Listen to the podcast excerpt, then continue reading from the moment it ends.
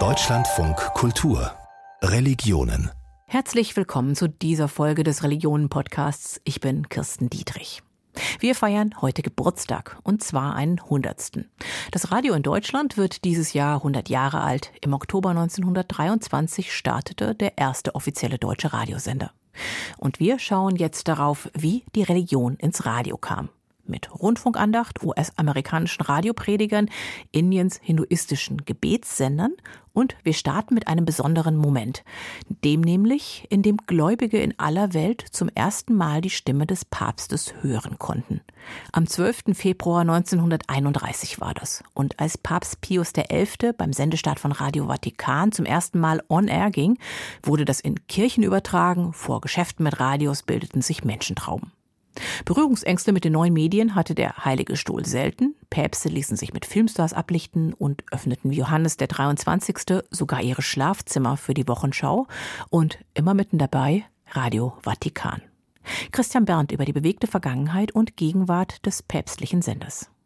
Qui veramente non abbiamo che da volgere intorno l'occhio e osservare anche als Radio Vatikan am 12. Februar 1931 an den Start geht, richtet Pius XI. persönlich eine Grußbotschaft an die gesamte Menschheit. Erstmals hören Millionen Menschen die Stimme des Papstes. Es ist ein Schritt, der durchaus in die Logik des vatikanischen Umgangs mit den modernen Medien passt. Man darf nicht vergessen, dass Kommunikation ein zentraler Bestandteil des Christentums und damit auch der römisch-katholischen Kirche ist, weil sie wollen eine gute Botschaft verkünden und wollen sie in die Welt hinaustragen. Und das ist ja Kommunikation. Schon im 16. Jahrhundert richtete man im Vatikanstaat eine Druckerei ein, so die frühere Leiterin des Korrespondentenbüros des österreichischen Rundfunks in Rom, Mathilde Schwabe-Neder. Und noch vor der Gründung des italienischen Königreiches im 19. Jahrhundert wurde die vatikanische Tageszeitung L'Osservatore Romano ins Leben gerufen weil der Papst Angst hatte vor der Vereinigung Italiens. Das war natürlich eine politische Angelegenheit. Da hat man auch gegen die Freimaurer angeschrieben und so weiter. Ja, und dann mit 1931 kam dann eben Radio Vatikan. Man war da wirklich ganz, ganz vorne und hat verstanden, also die Sprengkraft dieser neuen Medien. Also da ist schon ein großes Gespür da, wie man sozusagen mit der Welt kommunizieren kann und muss und in die Welt hinein sozusagen kommunizieren kann und muss. Als ab 1920 die ersten regelmäßigen Radioprogramme entstanden, erkannte die katholische Kirche die Möglichkeiten des Rundfunks für die Verbreitung des Glaubens. Geistliche verglichen Antennenmasten in ihrer Bedeutung für die Christenheit mit Domtürmen.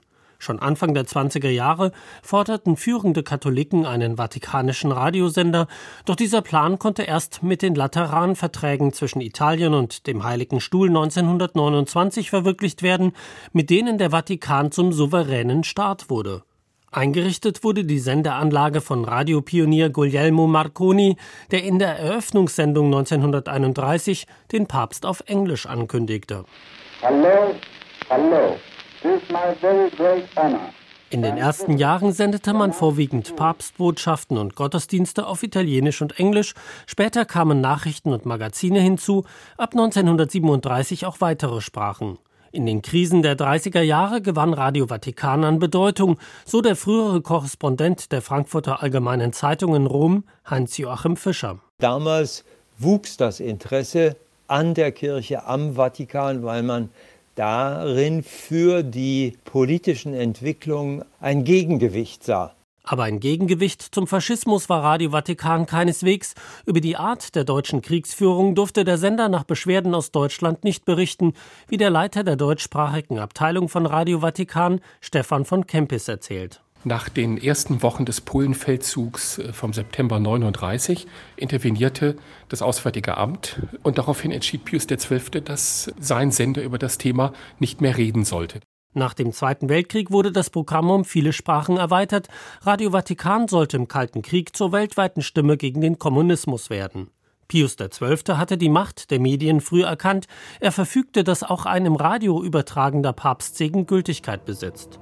Der Sender ging medial derart in die Offensive, dass man 1958, als der Papst im Sterben lag, neben seinem Zimmer ein provisorisches Studio einrichtete, um nonstop berichten zu können.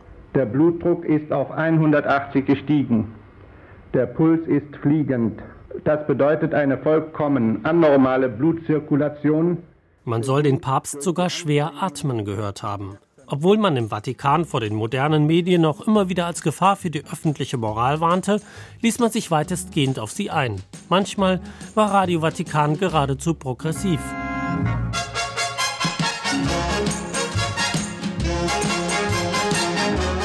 In den 60er Jahren gab es eine kuriose Sache, dass Radio Vatikan bestimmte Schlager aussendete, die von den italienischen Staatssendern nicht ausgesendet wurden, also verboten waren. Auch Mathilde Schwaben-Neder erlebte, als sie in den 90er Jahren für das deutschsprachige Programm von Radio Vatikan arbeitete, eine andere Atmosphäre als erwartet. Und es war eine sehr offene Gesellschaft, eine Art Mikrokosmos mit damals 60 Sprachen und ganz, ganz unterschiedlichen Auslegungen auch. Also jede Redaktion hatte für sich selbst gearbeitet und mit relativ großen Freiheiten. Unter dem Pontifikat von Johannes Paul II. wuchs das Sprachprogramm. Für den Umbruch 1989 spielte Radio Vatikan, das in den jeweiligen Landessprachen auch nach Osteuropa sendete, eine wichtige Rolle.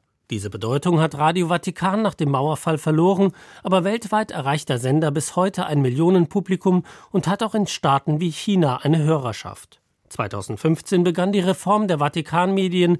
Seit 2017 gehört Radio Vatikan zum Internetportal Vatikan News.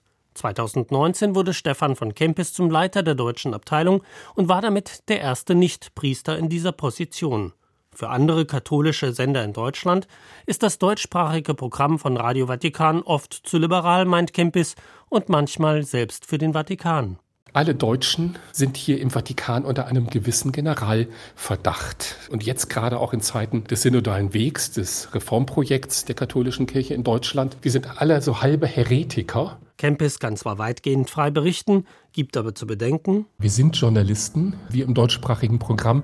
Und gleichzeitig fühlen wir uns auch dem Vatikan und dem Papst verpflichtet. Ich selber habe geschworen, nicht gegen ihn zu arbeiten. Trotzdem berichtet sein Programm, sagt Kempis kritisch und offen, zum Beispiel über die Missbrauchsskandale.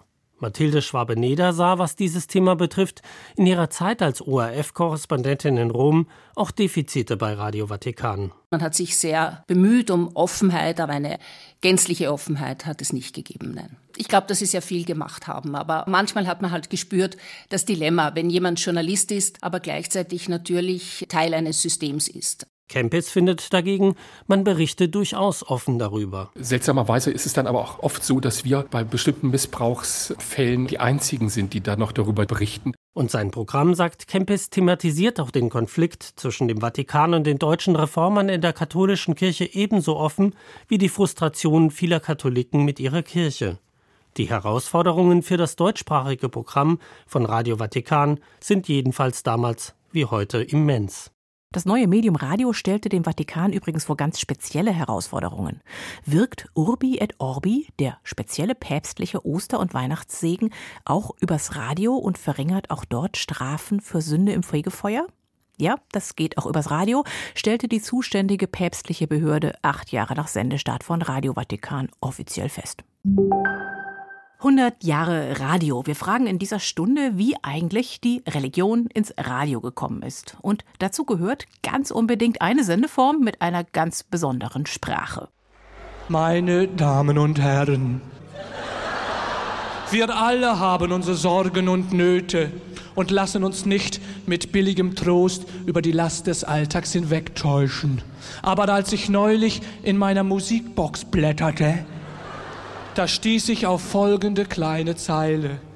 Thea, wir fahren nach Latsch! Alle Religionen, die als Körperschaft öffentlichen Rechts organisiert sind, haben das Recht auf selbstgestaltete Verkündigungssendungen im Radio. Und das nutzen vor allem die großen Kirchen seit den Anfängen des Rundfunks. Gerade haben wir die Parodie von Otto gehört.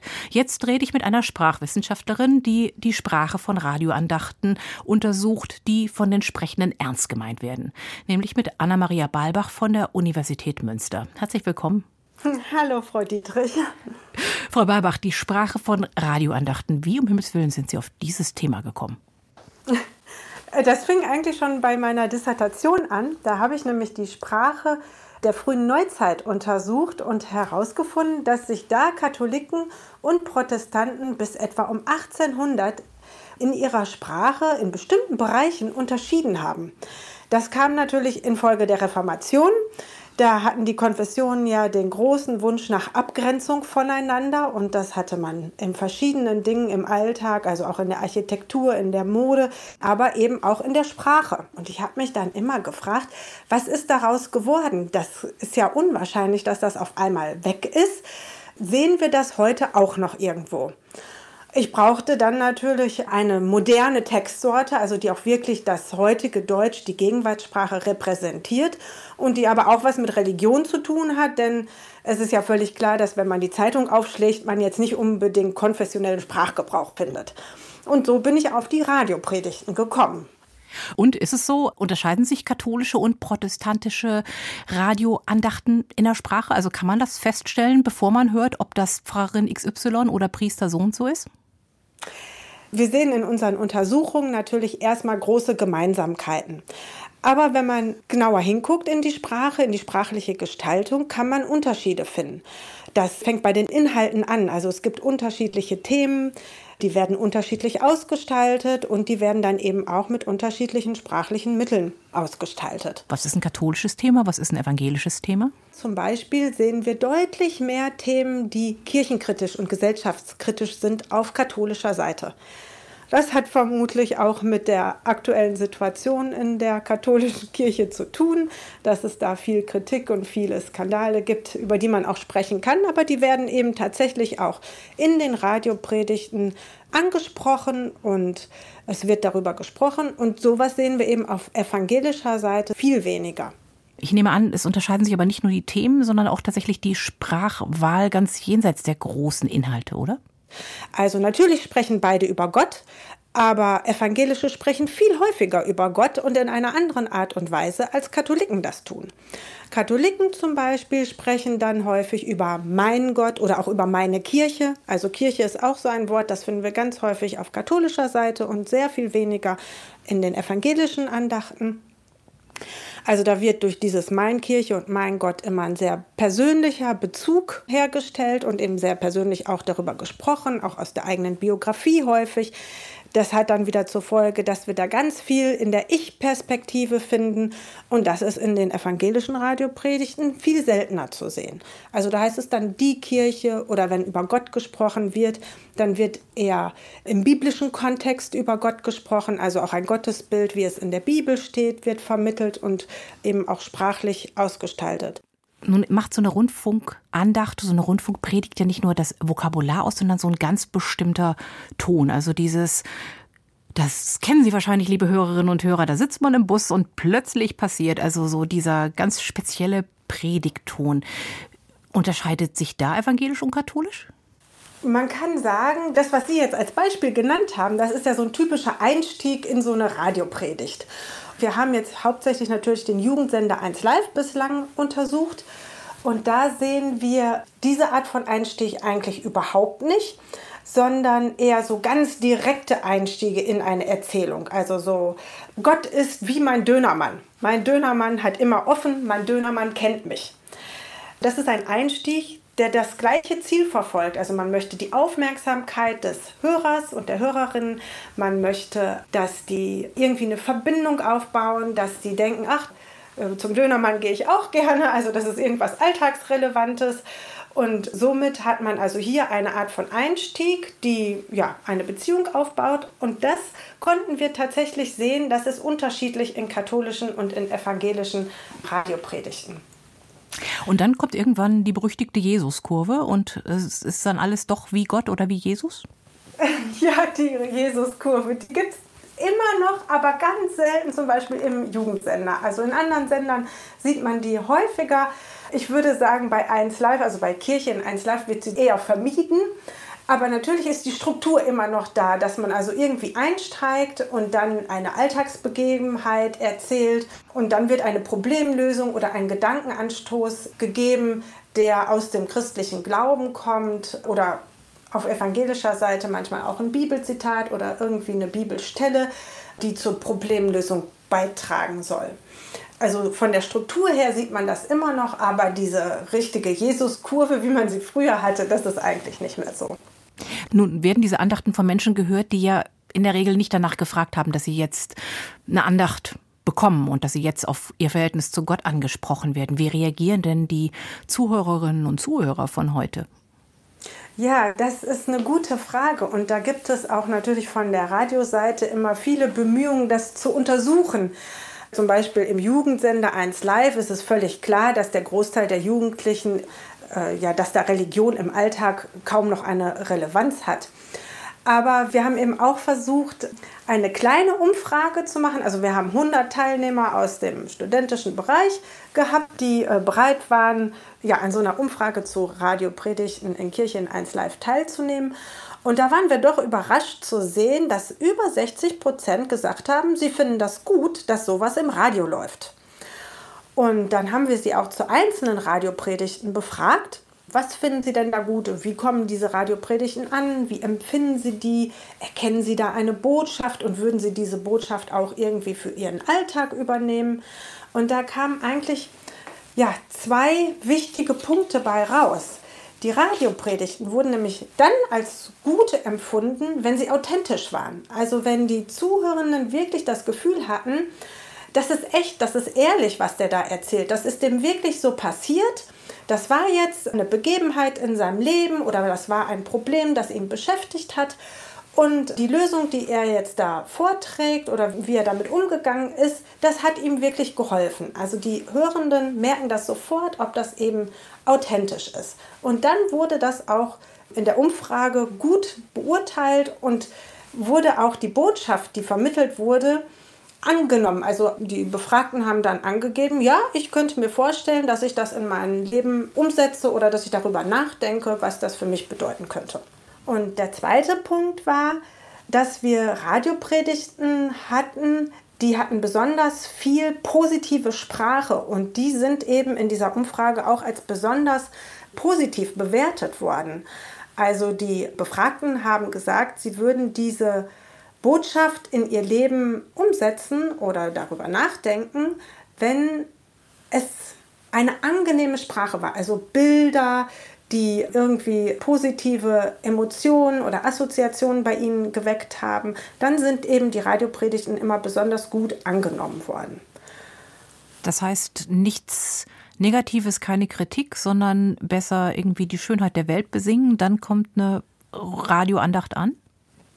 Ja, also der erste Punkt mit dieser Authentizität, der ist ja sehr wichtig. Das heißt, man kann jetzt nicht immer so tun, dass man nur positiv spricht, als gäbe es nichts Schlechtes. Aber letzten Endes muss eben das Positive überwiegen. Also wenn man negative Dinge anspricht, dann darf man nicht dabei stehen bleiben, sondern man muss wieder den Bogen schaffen, dass es positiv wird und dass das Positive überwiegt.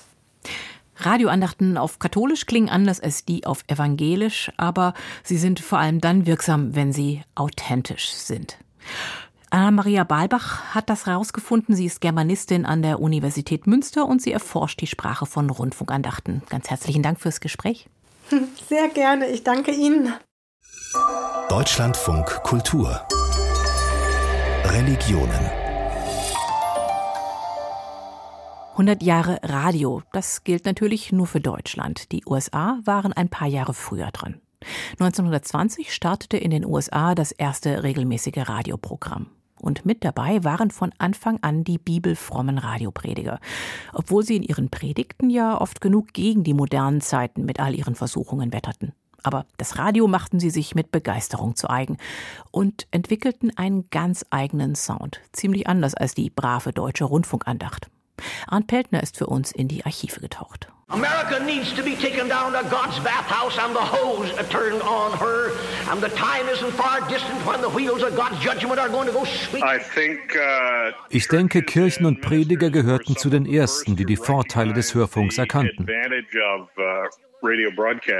John Schneider ist Radiohistoriker und betreibt die Webseite theradiohistorian.org, die sich vor allem mit den frühen Jahren des Rundfunks in den USA beschäftigt. Die religiösen Programme, so Schneider, waren von Anfang an mit dabei. In seinen Unterlagen fand er, dass schon im Januar 1921 die Calvary Baptist Church in Pittsburgh auf dem Sender KDKA mit einem wöchentlichen Programm an den Start ging. Aufnahmen davon gibt es leider nicht mehr.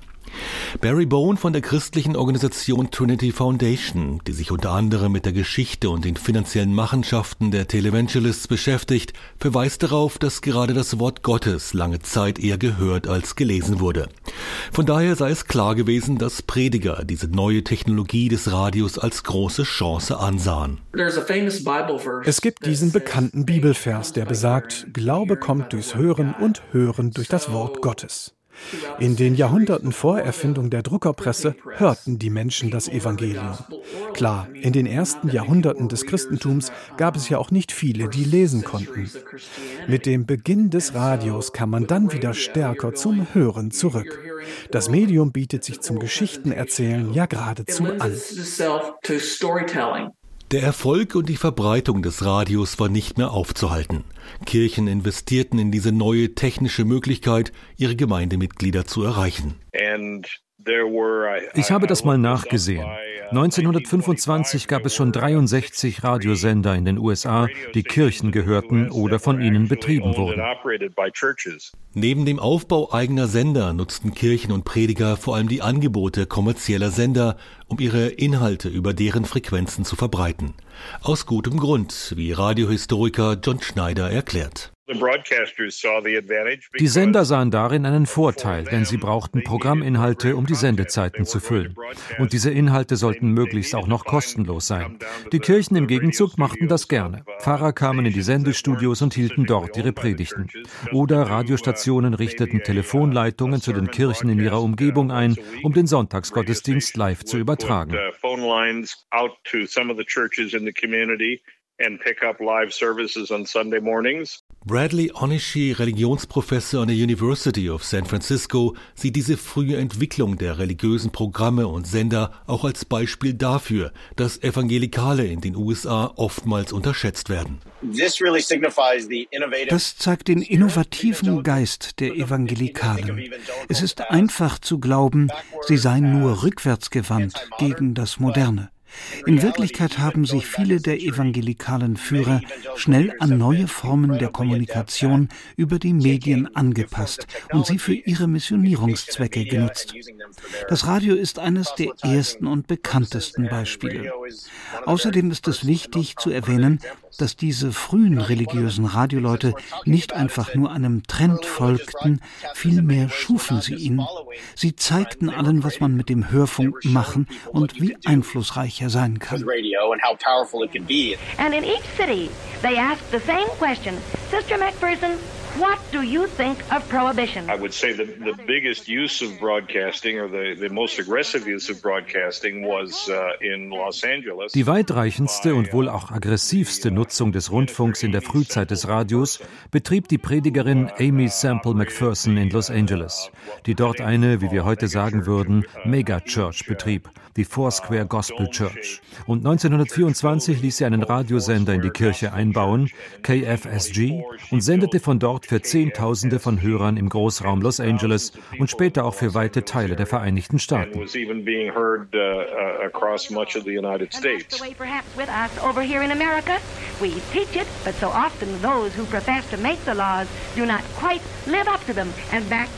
Sister Amy, wie man sie auch nannte, war eine schillernde und skandalumwitterte Persönlichkeit. Ihrer Lebensgeschichte inklusive Affären, einer Entführung und Verstrickungen in die Politik bietet Stoff genug für einen Hollywood-Film.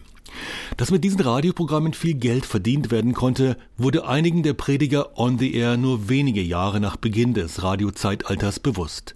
Sie konnten ihre Gemeinde direkt ansprechen, erreichen und somit auch zum Spenden aufrufen, wie Ann Nelson, Professorin an der Columbia Universität, erklärt. You also have to look at it as a commercial enterprise. Man muss diese religiösen Sendungen auch als kommerzielles Unternehmen ansehen.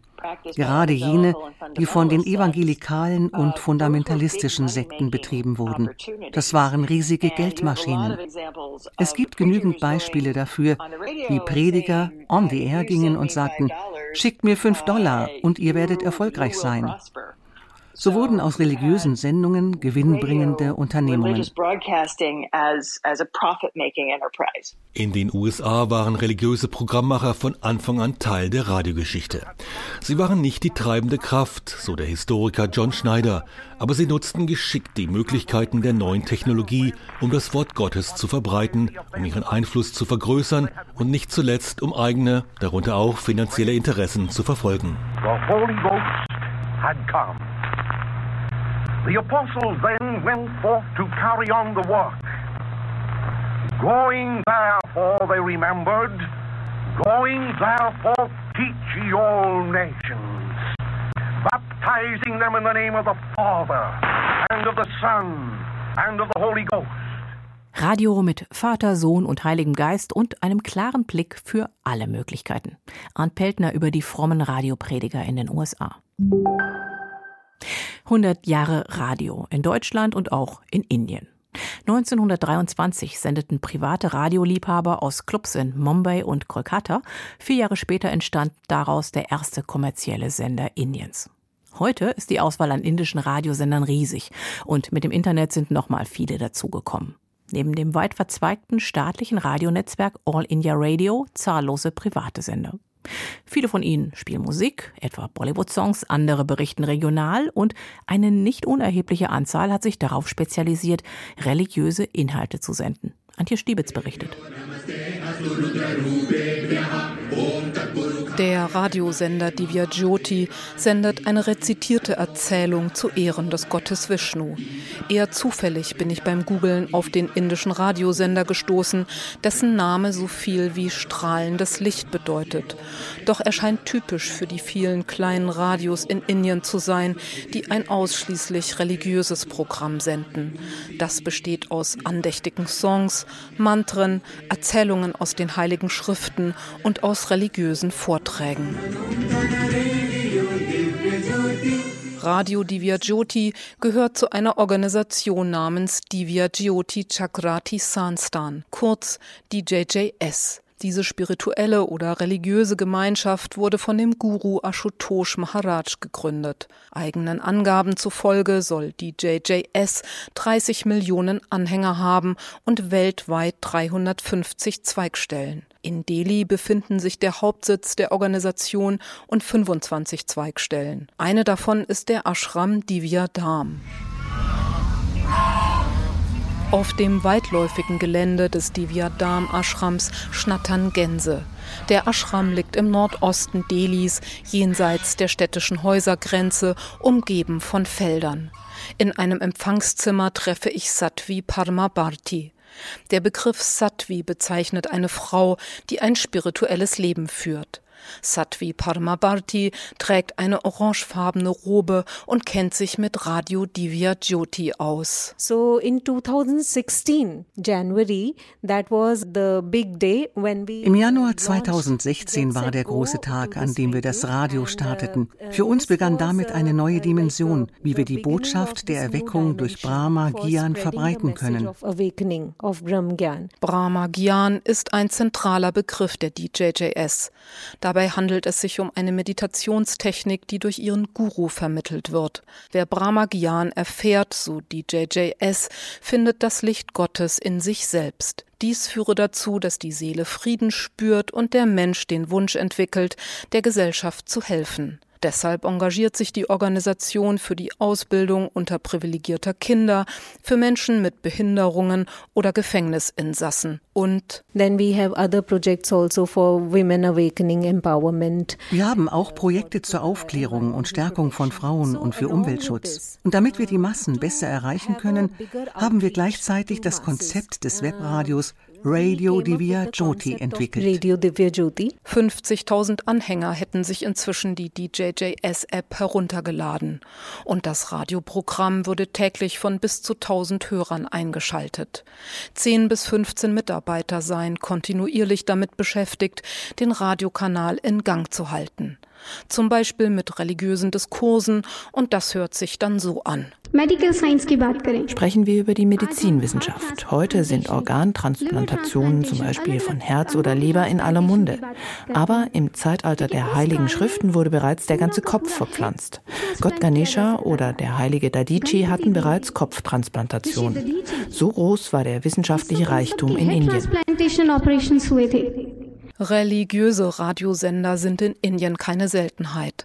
Die meisten der unzähligen Kanäle kann man dem Namen nach den Hindu-Religionen zuordnen, etwa Bhakti World Shiva, Radio Ayappa oder Bhakti Radio City. Daneben gibt es auch muslimische Sender wie Radio Bilal al-Quran, christliche wie Radio Maria India oder Sikhnet Radio für die Anhänger der Sikh-Religion.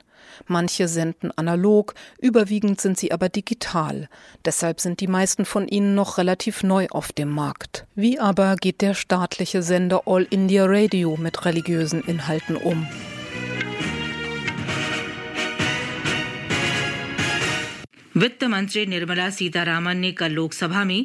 Nachrichten auf All India Radio, auch Akashvani genannt, was so viel wie Stimme des Himmels bedeutet. Der traditionsreiche Sender hat seinen Hauptsitz in Delhi. Indienweit hat er 420 Zweigstellen und kann damit beinahe überall in Indien gehört werden. Indien ist ein säkulares Land und damit ist es dem öffentlichen Rundfunk gesetzlich nicht erlaubt, ein ausgemacht religiöses Programm zu senden, das irgendeine Religion begünstigt sagt Rajiv Kumar Shukla am Telefon, der ehemals bei All India Radio angestellt war und inzwischen seit fünf Jahren pensioniert ist. Er lebt im zentralindischen Bundesstaat Madhya Pradesh und ist der Einzige, der mit mir darüber spricht, wie der staatliche Sender mit dem Thema Religion umgeht. Mitarbeiter, die aktuell für All India Radio arbeiten, verweisen darauf, dass sie nicht autorisiert sind, mir Auskunft zu geben. Meine Interviewanfrage im Hauptsitz des Senders wird abgeschmettert. Rajiv Kumar Shukla erklärt. But unlike in some other parts of the world, where secularism basically is a kind of uh, in anderen Teilen der Welt wird Säkularismus meist als die Verneinung von Religion oder zumindest als die Distanz von Religion betrachtet. Aber in Indien gibt es eine sehr lange Tradition von Menschen, die zutiefst religiös und spirituell sind. Deshalb wurde der Säkularismus in Indien immer eher als Respekt vor allen Religionen verstanden. Equal respect for all religions. Devotionale Musik um 5.45 Uhr auf All India Radio. Die täglichen Musiksendungen am Morgen fährt Rajiv Kumar Shukla fort, wählten Stücke aus allen religiösen Traditionen aus. Sie seien weniger religiös als spirituell. Ähnliches gelte etwa auch für den Gedanken des Tages. Dieser werde so ausgewählt, dass er alle Hörer inspiriere. All India Radio betone immer einen inklusiven Ansatz. Doch warum will dann von offizieller Seite niemand mit mir über All India Radio und Religion sprechen? Vielleicht weil die säkularen Gesetze einer generellen starken religiösen Durchdringung der Gesellschaft gegenüberstehen? Eins ist jedenfalls klar. Das Programm von All India Radio mag neben Politik, Ausbildung, Geschichte, Gesundheit und vielen anderen Themen auch religiöse Elemente haben.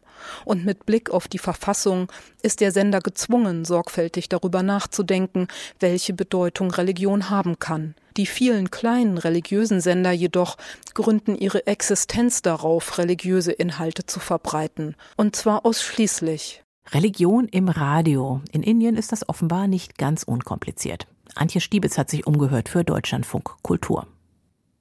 Die Sendung Religion können Sie im Radio hören, immer sonntags ab 14.05 Uhr in Deutschlandfunk Kultur. Und wenn Themen aus Religion und Gesellschaft Ihr Ding sind, dann gibt's die im Deutschlandfunk werktags jeden Vormittag.